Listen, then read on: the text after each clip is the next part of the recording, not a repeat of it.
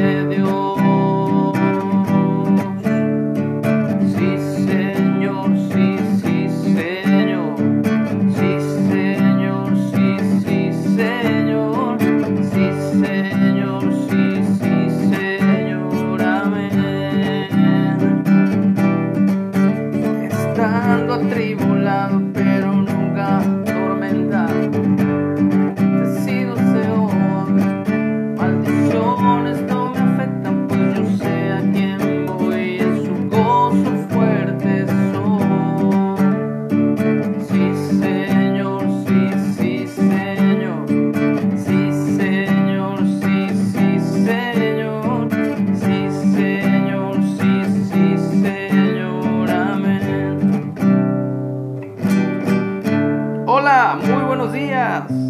Recordando esta alabanza de hace muchos años, pero que contiene un mensaje poderoso acerca del gozo del Señor, eh, que es nuestra fortaleza. En los momentos de angustia, en los momentos de tristeza, Dios cambia nuestro lamento en baile.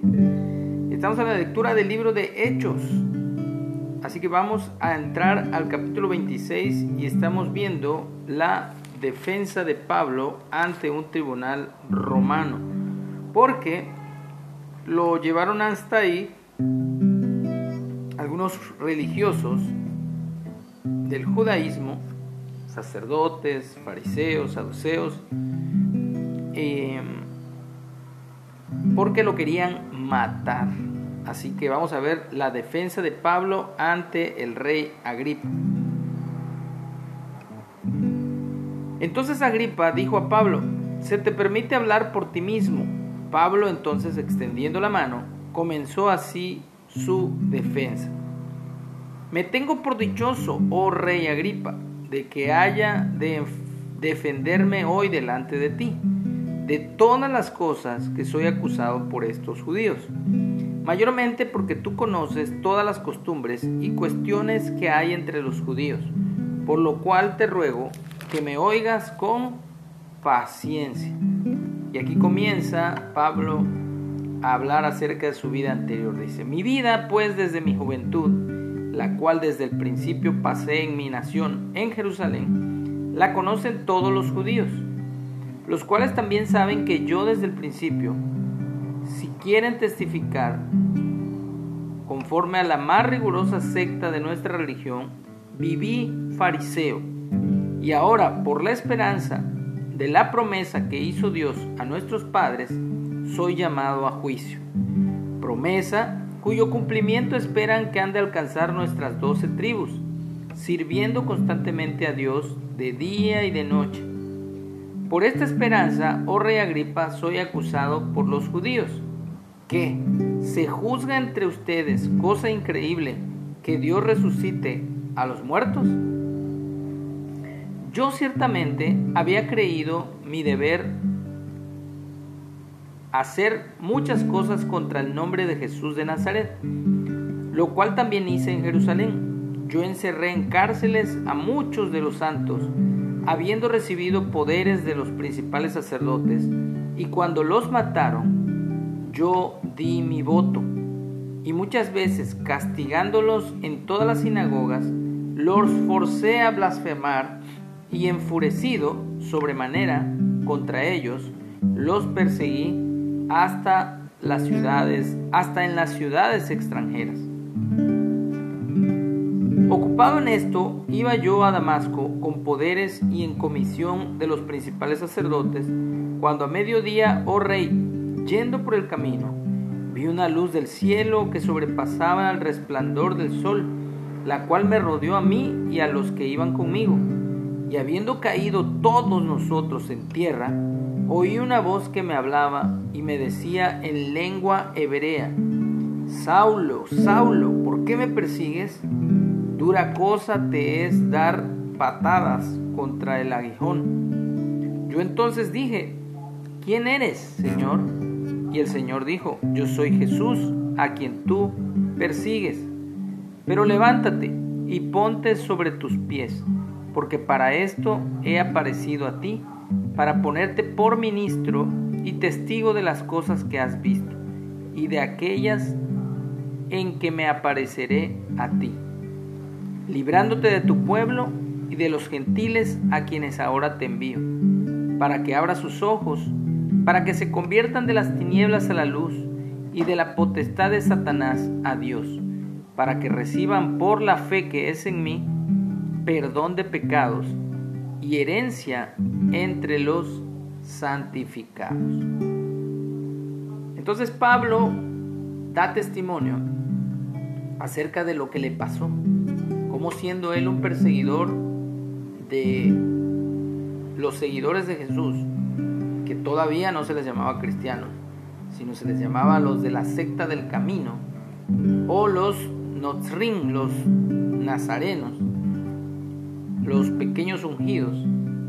De ahí salió el término cristianos, pequeños cristos, pequeños ungidos en griego, como burla. Pero no solo eso dice Pablo, sino que también cuenta cómo él había recibido poderes de los principales sacerdotes y él consentía, daba su voto para que fueran muertos y encerrados o castigados eh, estos seguidores de Jesús. Y cómo Dios tuvo misericordia de él, porque Jesús mismo se le presentó y le dio instrucciones precisamente para que anunciara este evangelio que saca de las tinieblas a todas las personas y las trae a la luz y las arranca de la potestad del poder de Satanás y las trae de nuevo a Dios para que reciban, dice, por la fe que es en mí, en Jesús, en Yeshua, perdón de pecados. Y eso es lo importante. Cuando venimos a los pies de Jesús, nos arrepentimos de nuestros pecados, nuestros pecados son perdonados. Y recibimos herencia entre los santificados, entre los apartados para Él. Así que tú puedes arrepentirte ante una imagen, ante una estatua, ante un Dios que no es Dios, ante el sol, la luna, las estrellas, el yeso, la madera, la piedra, pero no vas a obtener perdón de pecados. Tú puedes hacer sacrificios, como lo hacen muchos que se cortan, que se sangran, que se van de rodillas hacia algún lugar haciendo penitencia, pero nada de eso te va a dar perdón de pecados. Lo único que puede rescatarnos de las tinieblas y traernos a la luz, lo único que puede abrir nuestros ojos, lo único, el único que puede arrancarnos de la potestad de Satanás y llevarnos al reino de Dios, es la fe en Jesús y en lo que Él dice que tenemos que guardar sus mandamientos y caminar en ellos para que tengamos herencia entre los santificados. ¿Y cuál es esta herencia? Precisamente la vida eterna. Como dijo él mismo que él es la resurrección y la vida, y aunque estemos muertos, viviremos por su poder de la resurrección. Así que Él nos ha traído al Padre, no a una religión, ha vuelto a levantar cuando estábamos caídos, nos ha dado gozo en medio de la tristeza, ha sacado de lo peor lo mejor. Y eso nadie nos puede quitar. Dios ha puesto su espíritu en nosotros y ahora somos su templo, ahora somos su casa. Por eso cantamos. Cambiaré mi.